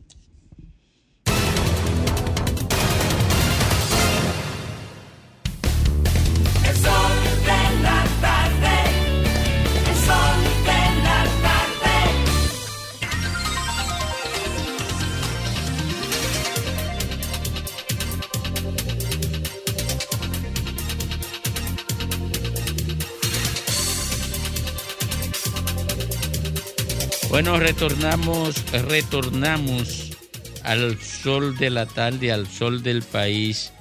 Eh, una intervención con relación a esa intervención que hizo aquí nuestro amigo. Yo quiero, para detalle de la información de nuestros oyentes, que ese acuerdo de un pacto nacional para Haití fue debatido y yo leí la cantidad de partidos y ahora le quiero leer para que se pueda valorar si con esa presencia de esta gente es posible pensar en una degradación que no tiene horizonte. pero tú lo leíste ahorita y lo vas a leer otra No, vez. no, No yo lo no leí que Juan Daniel Balcázar, Ah, que Fernando Ferrán, que Eduardo García Michel, que Roberto Casá, que Bernardo Vega, Manuel Núñez, Wilfredo Lozano, Manuel Robles, Julio Ortega Tur, Iván Gatón, Raúl de Moya Español, Miguel Reyes Sánchez, José Miguel Vázquez, Luis Pero espérate, Humberto. Vargas, Humberto Sí. Pérez, Sí. Manuel Vergés, los rectores de la UNFU, de la UAS, de la UCAMAIMA, de UNAPE, de UCS y sobre todo Monseñor Benito Ángeles y de INTE Julio Sánchez Martínez. Yo creo que con ese Hay un amigo mío de ahí. participantes tú tienes que leer bien y evaluar las cosas para tratar de desconocer como que esto ha sido un relajo. No, yo no lo que hay te... antecedente aquí de que una decisión política cuente con un tipo de respaldo de esta envergadura. Al grado tal que yo estoy pidiendo, haga una comisión así para resolver la Mira, justicia. ahí hay uno que es mi, mi llave, mi pana, mi amigo de muchos años, Manuel Robles, por ejemplo, que está ahí, que tú lo mencionaste. Mi amigo, que no renuncio a mi amistad por, por posiciones diferentes en, te- en- en estos términos. Pero si fuera por Manuel Robles, e- ese, ese fuera uno de los primeros que, que- que- No hubiera que- frontera. no hubiera frontera. Por Manuel Robles, mi amigo y mi Papá, hermano. pero escúchame, pero mira, sin desmedro, sin respetar a ninguna de esas personas, que yo no le cargo la maleta a ninguno, definitivamente, pero sin respetarlo, el pensamiento crítico me obliga a, a no endosar la falacia adverucundian que tú estás diciendo. O sea, por, eso es Magister Dixie, porque ellos lo firmaron, entonces ya, ellos lo firmaron. Pues entonces, pero ustedes de la izquierda se pasaron toda la vida negando lo que 12 carajos dijeron de Jesucristo en un nuevo evangelio. Entonces yo tengo que hacerle caso a lo que digan esos señores. No, no, no, vamos a hacerle caso y yo no puedo cuestionar lo que tú estás diciendo, ni apoyar lo que dice Grimer, porque yo a quien le voy a hacer caso es al texto. Al documento. A mí me, me- mira, lo puede No, firmar yo lo el estoy presidente leyendo. de la República para abajo, todo el mundo, te voy a me indiferente. te voy a decir lo no, que no te dice voy a aquí. hacer caso, yo tengo que leerlo yo. No, no, pero- con pero- estos ojos que Sí, se no, lo van a comer los pero- gusanos. Pero ya que tú lo vas a leer, te adelanto esto. Dice, la debida regulación del ingreso y tránsito a través de su frontera. Yo te, eso está bien. Y dice, así como la permanencia y libre desempeño del ejercicio laboral de nacionales extranjeros debidamente autorizados para habi- habitar e interactuar en suelo dominicano. Eso pero está bien. Pero, eso- pero que eso está actualmente. Por eso, no, debidamente autorizado. Porque aquí no estamos en contra nunca de la inmigración. Aquí estamos en contra de la inmigración irregular o ilegal o que esté fuera del control del Estado dominicano. Eh, por lo menos yo, Federico, yo. Pero aquí nadie se le, co- se le coarta su, su libre tránsito ni, ni su derecho a, a laborar aquí en este país. De hecho, ¿cuántos cuánto, cuánto empleados tenemos haitianos en este país? En todos los Barça. Entonces, entonces, este es un compromiso demasiado serio de que de inversión económica Yo lo tengo en la que leer. reconstrucción de Haití. Y, Yo y tengo yo que leer. mañana le voy a dar más datos de ese documento. Yo, yo nada más diría que Fafa estaba quejándose de que la oposición no lo firmó. Ahora, los castillos lo firmaron. Estaban ahí. No, no, lo firmaron, pregunte. Yo leí Ellos toda estaban la ahí gente que defendiendo. firmó eso y las instituciones y la gente que estaba ahí. Oye, Pero ¿qué es lo que nosotros le debemos a Haití? Fafa, ya que tú tenés esa dinámica. No, no, pero esa no es la discusión. La discusión es la que está diciendo Fafa. Ese es entreguismo que tenemos No, ahí, no, no. ese entreguismo que tenemos eso ahí. no es entreguismo. Pero te voy a dar, te voy a tu decir- visión unilateral de opositor que no quieres No, reconocer. pero- entonces- que es una gran cosa Pues- reunir el gobierno con ese grupo Pues escucha de este instituciones. opositor ahora lo que te voy a decir. Fue una sinvergüenza del gobierno de Danilo Medina del PLD donde yo militaba.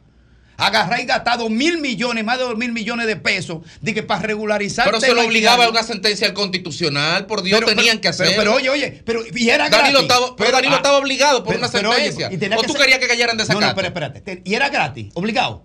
Entonces nosotros Había lo hacemos pagar. gratis, nosotros gratis, y, y los sinvergüenzas de la embajada haitiana y del consulado haitiano, cobrándole a, a los haitianos para poder exceder documentos que le, le tocan por derecho. Entonces nosotros gratis, más de 2 mil millones de mis jodidos bolsillos de mis impuestos, para regularizar una población que ellos mismos boicotearon para no regularizarse, Eso esos es verdad, charlatanes. eso es. Entonces, este opositor te está diciendo del mío y te está diciendo del La suyo. pregunta es cuál es tu visión para resolver el problema que representa la atención que colectiva. la comunidad internacional tiene que irse a meter, que eso, esos sinvergüenza de liderazgo haitiano no resuelven un jodido problema de su país, se lo quieren cargar todo el mundo, en- preferiblemente la República Dominicana. Sobre todo, De- yo me estoy poniendo viejo y yo nunca he escuchado una noticia desde Haití que diga, Gracias, Haití resolvió un problema de algo. ¿Cuántas matas de mango han sembrado? No, esa es la única que no tumban porque esa le da de comer tem- en temporada. Oh, pero ese liderazgo haitiano es un charlatanazo. No mira, ni siquiera algo tan básico que es el Estado-nación que lo obliga, ser la constitución de Estado, es do- docu- documentar su población con acta de nacimiento y documentación. El, do- el haitiano es un, es un ser humano indocumentado. Es un apátrida de su tú patria. no política frente a Haití. Pero que nosotros somos, tenemos que resolverle a Haití su problema. No, la pregunta es, pues debemos ser indiferentes a los problemas de Haití. Indiferente no, pero nosotros somos un país pobre que Compadre, tenemos problemas no más está actuando como un opositor. No, señor. Que se opone a todo lo que represente un paso de avance. Oye. Y una muestra es que los únicos partidos que están ausentes de ese compromiso es el tuyo Sí, y los más. y- pero eso no lo decido yo. Por Entonces yo- no, por suerte no.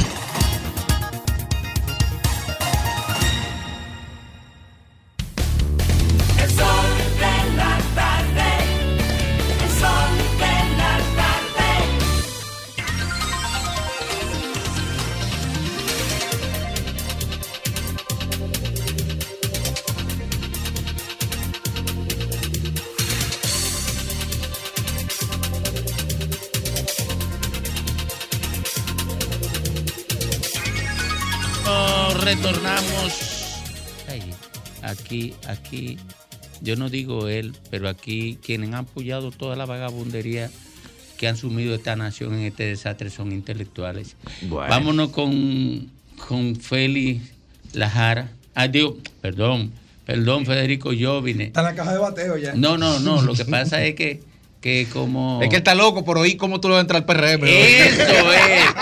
Eso es. Como Feli es el azote del PRM, eh, siempre me tiene seducido por escucharlo. Don Federico Joy. Gracias, Domingo. Buenas tardes. Y buenas tardes, amigos que nos ven y que nos escuchan. Miren, para nadie es un secreto, sobre todo los que van al supermercado o compran algo, que en sentido general hay un incremento de, los precios, a pesar de que Proconsumidor diga lo contrario.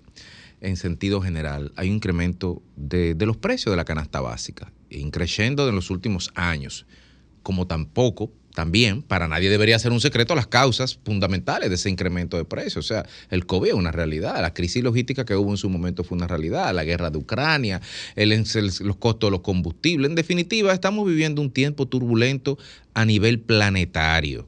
Claro, no podemos caer en la, en la nimiedad o en la niñe de tratar de justificar las situaciones locales con excusas de que pasan en otros países.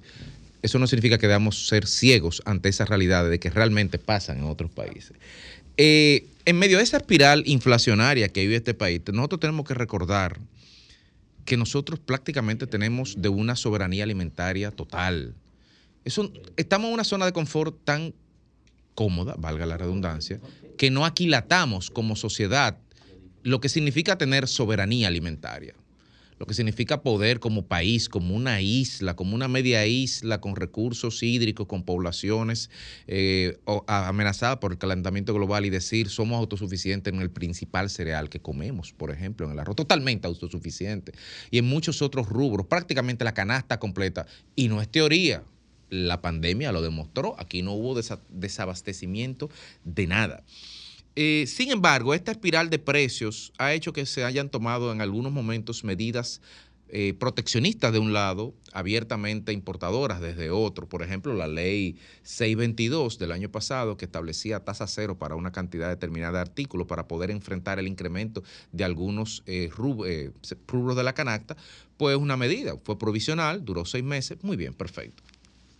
Siempre hay un subyacente en torno a las medidas que pueda tomar un, go- un gobierno para proteger a los productores nacionales o favorecer, entre comillas, las importaciones para eh, aminorar los precios que afectan la canasta básica de los consumidores. En definitiva, en torno a esto lo que está el dilema de si importar o producir.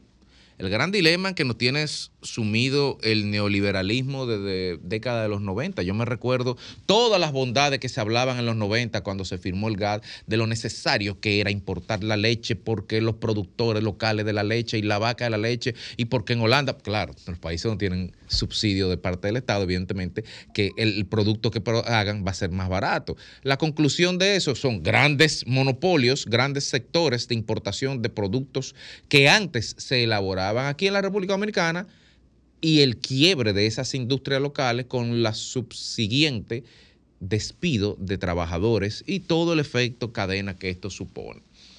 Digo todo esto porque yo no he visto al día de hoy, tampoco lo he buscado, algún estudio actuarial que me demuestra a mí en los últimos 30 años eh, que medidas que desmontaron la industria nacional a largo plazo eh, significaron una disminución de los precios para el consumidor y que por lo tanto sí era económicamente más rentable importar y darle trabajo a, a trabajadores de otros países, importar cosas que se producían aquí para, entre comillas, que el consumidor dominicano lo recibiera más barato y para que, entre comillas, pudiera disponibilidad, cuando en los hechos no pasa eso.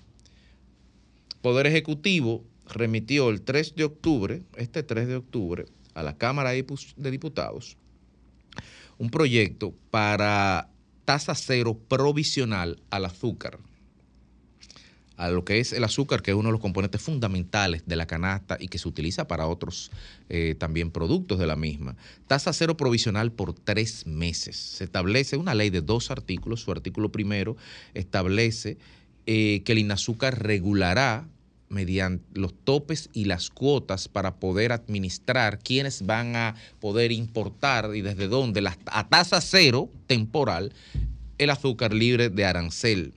Y a propósito de esto, me permito recordar la resolución del 6 de julio, 2023, de este julio, donde en ocasión de esta crisis de, azúcar que hay, porque se diga que no, el azúcar ha incrementado bastante de precio, y lo dicen los las personas que comercializan con ella, lo dicen los panaderos, lo dicen los reposteros, y usted va al supermercado y puede recordar que el azúcar está incrementando de precio. Sin embargo, uno se pregunta, pero en julio de este año se permitió la importación de 75 mil toneladas de azúcar y lo que hizo el- el azúcar fue seguir subiendo de precio. Entonces, cuando la Comisión de Importaciones permitió importar 75 mil toneladas de azúcar, ojo, 165 millones de libras de azúcar.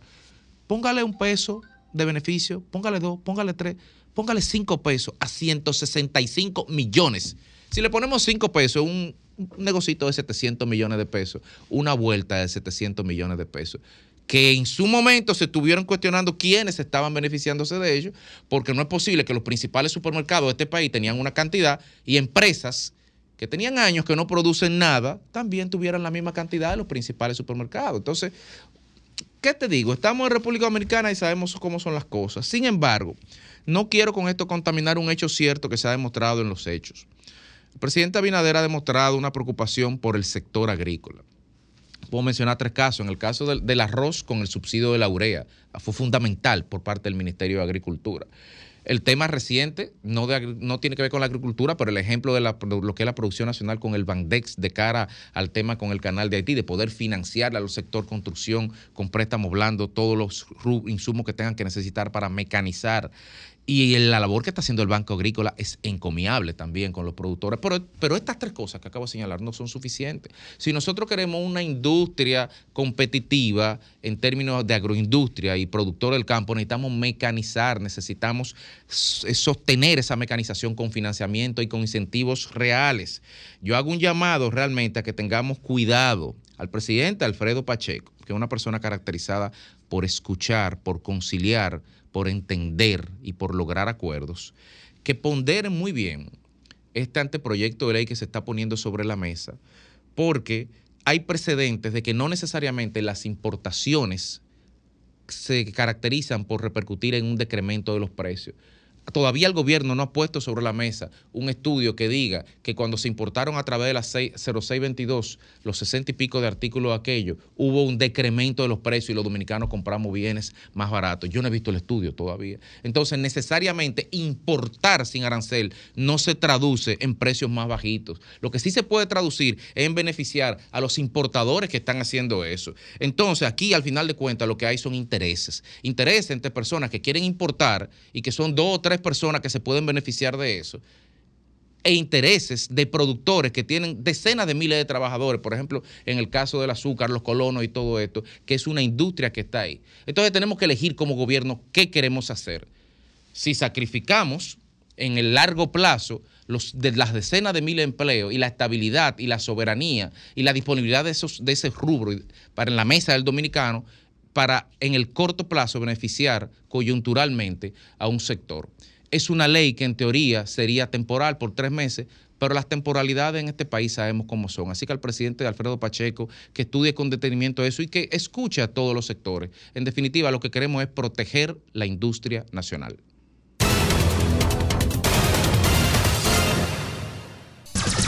Son 106.5. A las 4.35 minutos, a las 4.35 minutos, el azote del PRM, Félix Lajara, y no lo puede evitar, Fafa, no lo ha podido evitar.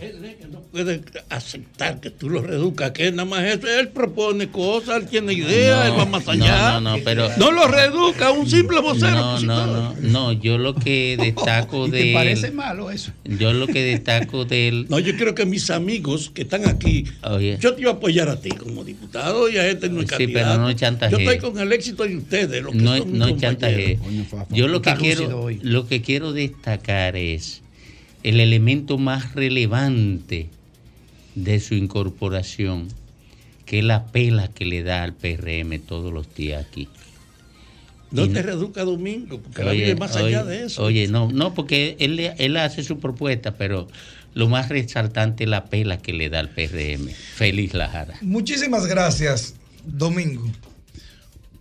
Ustedes saben que el ambiente político en la República Dominicana tiene que ser uno de los ambientes más coloridos, porque la política, la pelota va en el ADN del dominicano, eso corre por la sangre al dominicano, la política. No importa que sea cristiano, empresario, no se resiste a la seducción de la política. Los partidos políticos, por muchos años, no solamente en la República Dominicana, sino también en el mundo, para lograr en muchas ocasiones llegar al poder, han tenido que hacer alianzas estratégicas y concertaciones políticas para poder lograr sus objetivos. Una alianza política, una alianza electoral o un juego electoral o una concertación tienen diferentes aristas y podrían también tener diferencias. Por ejemplo, una alianza electoral es que simplemente dos partidos políticos van aliados en términos electorales y lo que necesitan es cada uno ganar. Ahora, una concertación política no solamente busca ganar, busca también impactar colectivos y mejorar la calidad de vida de, la- las personas a través de las propuestas que se pueden hacer en la propuesta común que se, que se evalúa entre ambos partidos políticos. Los chilenos son magistrales para dar un ejemplo de lo que es la concertación política. Esa concertación política Chile le dio prácticamente un desarrollo. Primero comenzó, o parte de ella, con la alianza estratégica concertación para derrocar, más que para derrocar, para regresar la democracia a Chile y salir del, del- del dictador de Pinochet. Así funcionó la alianza, más bien la concertación en Chile. Pero hay otro gran ejemplo del mundo en términos de concertación, que es la concertación de 1994, donde el Congreso Nacional junto con el Partido Nacional de Sudáfrica eh, pactaron, ¿verdad? Para comenzar a erradicar el apartheid y con ello entonces llevar a la presidencia a Nelson Mandela. Escuchen qué cosita. Nelson Mandela es fruto de una concertación política también en Sudáfrica. Y la República Dominicana está ajena a los pactos, a las alianzas políticas y a las concertaciones. No, no está ajena. Porque en el mil, bueno, en- bueno eh, se conoce el acuerdo de Santo Domingo, hay muchos pactos, pero yo me quiero referir específicamente al bloque progresista del 2006. Porque allí en el 2006 ocurrieron dos hechos importantes, dos grandes bloques, uno de alianza y otro de concertación. El bloque progresista, que fue una concertación política, y la alianza rosada, que fue una alianza política. El bloque progresista lo que buscaba era, como en el 2003-2004, hubo una quiebra de banco que logró llevar a la República Dominicana más de 2 millones de pobres, porque la inflación llegó a tener hasta un 300%, el dólar se devaluó desde un 30-32 que valía alrededor de un 60%, a- a- alrededor de un, de un 60 por 1. Eso quiere decir que se corrió por completo. El PLD ganó las elecciones del 2004 de manera amplia porque el pueblo, lógicamente, dio un voto de rechazo a la mala política económica instrumentada por el PRM, PRD, hoy PRM. Pero en el 2006, bajo el esquema de que el PRD, hoy PRM, podía regresar a manejar las cosas públicas, a manejar las cosas públicas, comenzando por querer ganar el Congreso y las alcaldías, entonces se, formó ya de manera mayoritaria ese famoso bloque progresista encabezado, encabezado por el PLD y otros partidos aliados. Ese bloque progresista logró ganar en el 2006, ganó en el 2008, ganó en el 2010, ganó en el 2012 y ganó hasta en el 2016. Cinco elecciones consecutivas ganó ese bloque progresista. ¿Por qué? Porque fue un bloque progresista que no solamente iba a la, a la- a la repartición de las cosas públicas, también tenía visión país como el, como el rescate económico de la República Dominicana y el desarrollo económico. Por eso, en el 2006 se dictan alrededor de unas 10 leyes de regeneración e instrumentación del Estado para hacer un Estado más fuerte. La ley de compras y contrataciones, la ley 340-06, la ley de la ley de control interno, la 10, creo que 07 de control interno, la cuenta única del Tesoro y otras leyes que lograron reformular el Estado Dominicano, que inclusive en el 2010 también se reformuló una constitución nueva con derechos y garantías que no existía, que solamente habían sido pautadas en la constitución de Juan Bosch y se refundaron entonces en el 2010. Pero en ese mismo esquema también hubo una alianza. Hubo una alianza entre el Partido Reformista y el PRD, hoy PRM. Y a esa alianza se le llamó la Alianza Rosada. ¿Recuerdan? Esa alianza que es muy famosa porque todos recuerdan que un personaje icónico de la política y de la sociedad dominicana en esa alianza decía, esta alianza esta alianza y la tercera vez se derrumbó la tarima con todo. Ahí estuvieron presentes el PRM, ahí estuvo presente también el Partido Reformista. Esa alianza en el día de hoy se acaba de reformular porque el gobierno dominicano, bajo el engaño de una convocatoria, un pacto migratorio, convocó sus partidos aliados, sus séquitos o sus súbditos, lo convocó al palacio para firmar un famoso pacto entreguista con referente o referente al tema haitiano, más o sin embargo, aunque a Ivonne no le guste que yo lo diga de esa manera, ahí lo que se reeditó y se pactó fue con sus partidos aliados, la Alianza Rosada, que ya, ya fue derrotada y volverá a ser derrotada en las próximas elecciones.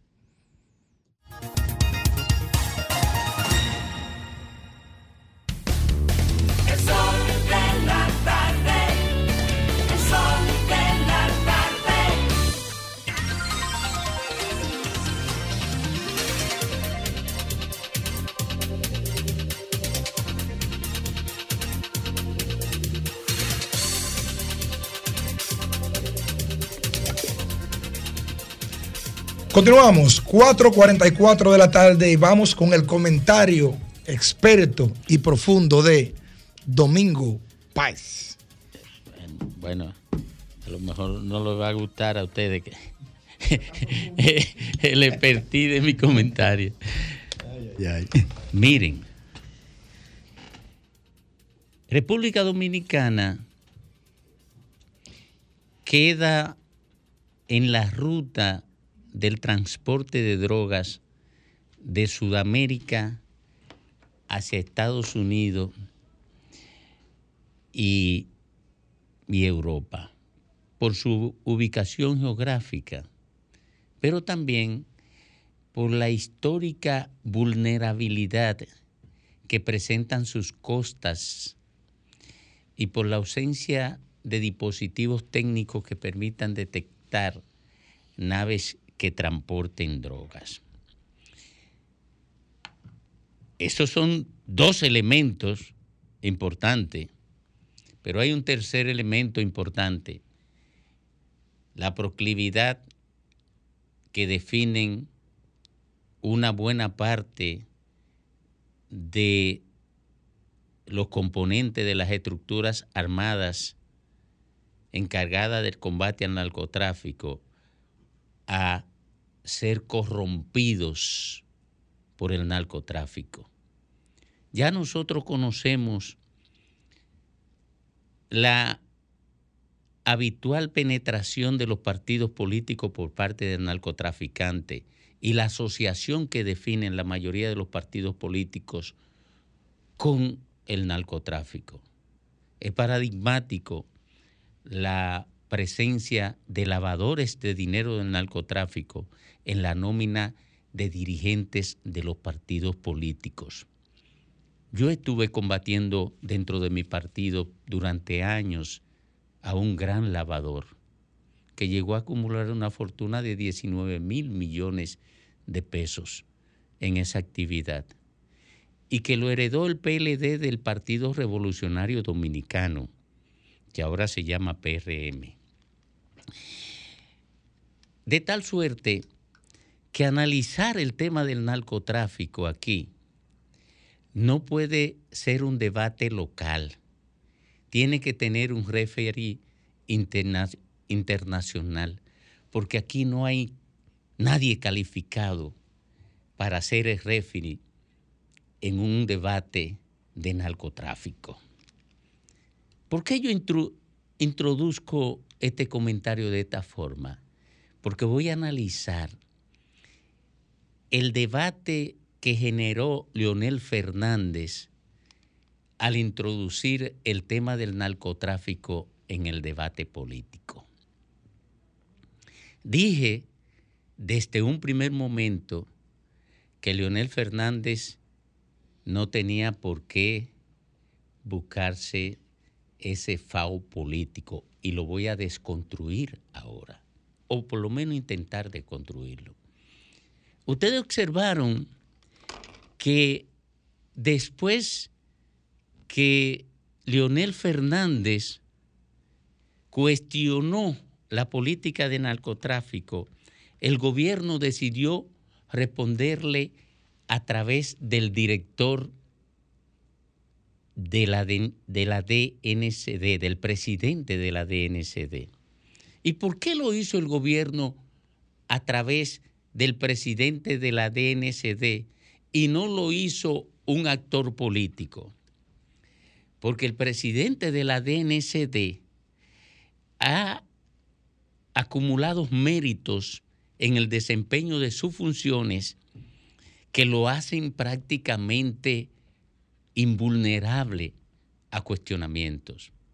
Y por eso ustedes vieron que Leonel Fernández cuando se dio cuenta del resbalón, cuando se dio cuenta del FAU, mandó a un grupo de ex policías a responderle a el director de la DNCD. De manera, por cierto, muy destemplada, porque mandó a responderle al director de la DNCD con un discurso que pretendía situarlo a él en todos los escenarios del combate al narcotráfico que tiene la República Dominicana, la Armada, el DNI y en la propia DNCD.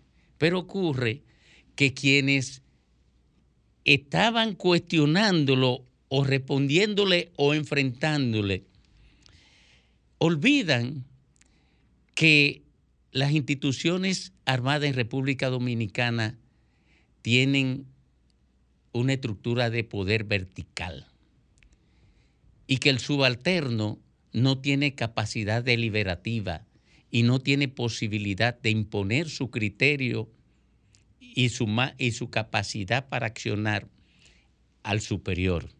De manera que es una respuesta que carece de lógica explicativa.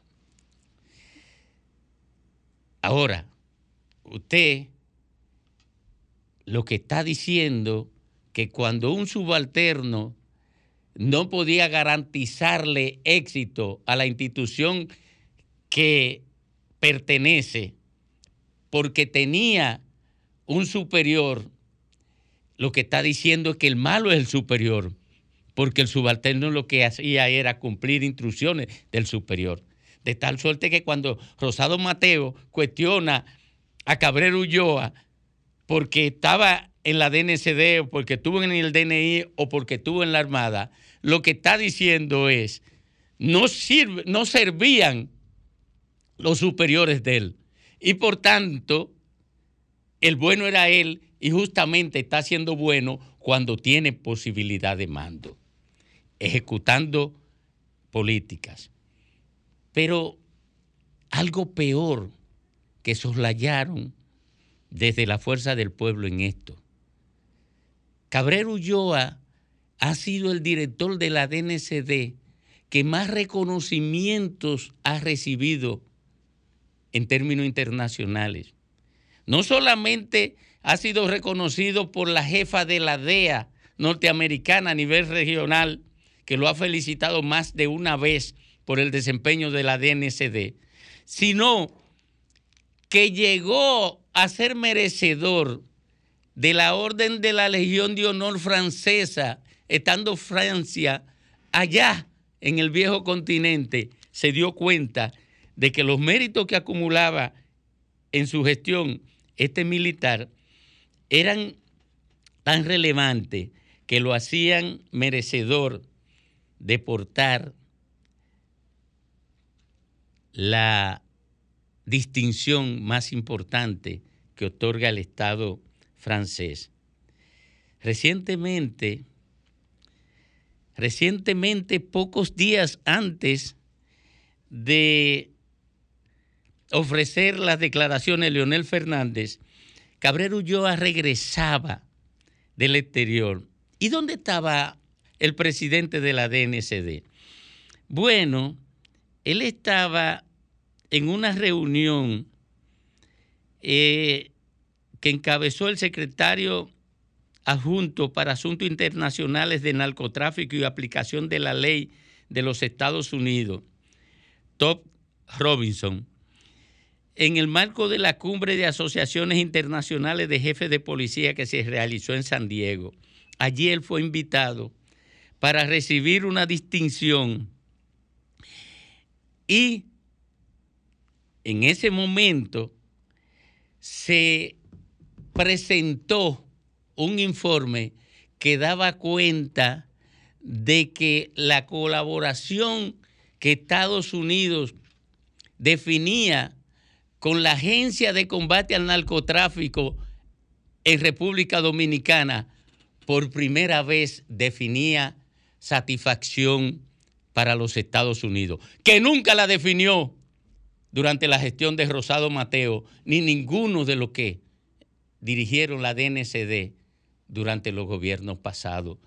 Justamente esos que puso a Leonel Fernández a cuestionar al director de la DNCD. Por ejemplo, ustedes no verán a Cabrera Ulloa asociado a un narcotraficante en la, en la construcción o la definición de inversiones inmobiliarias, como ocurrió con el jefe de policía de Leonel Fernández. Y no verán a Cabrera Ulloa en un apartamento construido por narcotraficantes, como ocurrió con esa comisión que mandó Leonel Fernández a cuestionar el desempeño de, de Cabrero Ulloa. ¿Y ustedes saben por qué no lo verán? Porque Cabrero Ulloa no define vínculos con ellos y por eso puede romper el récord en incautación de droga porque no tiene vínculos con los narcotraficantes. Y eso explica que en tres años Cabrero Ulloa pueda acumular una cantidad de drogas incautadas igual a la que se incautaba en 10 años, en 15 años anteriores. Eso es terrible, porque ¿qué puede concluir la gente? O que la fuerza del pueblo está incómoda porque se está incautando demasiado drogas.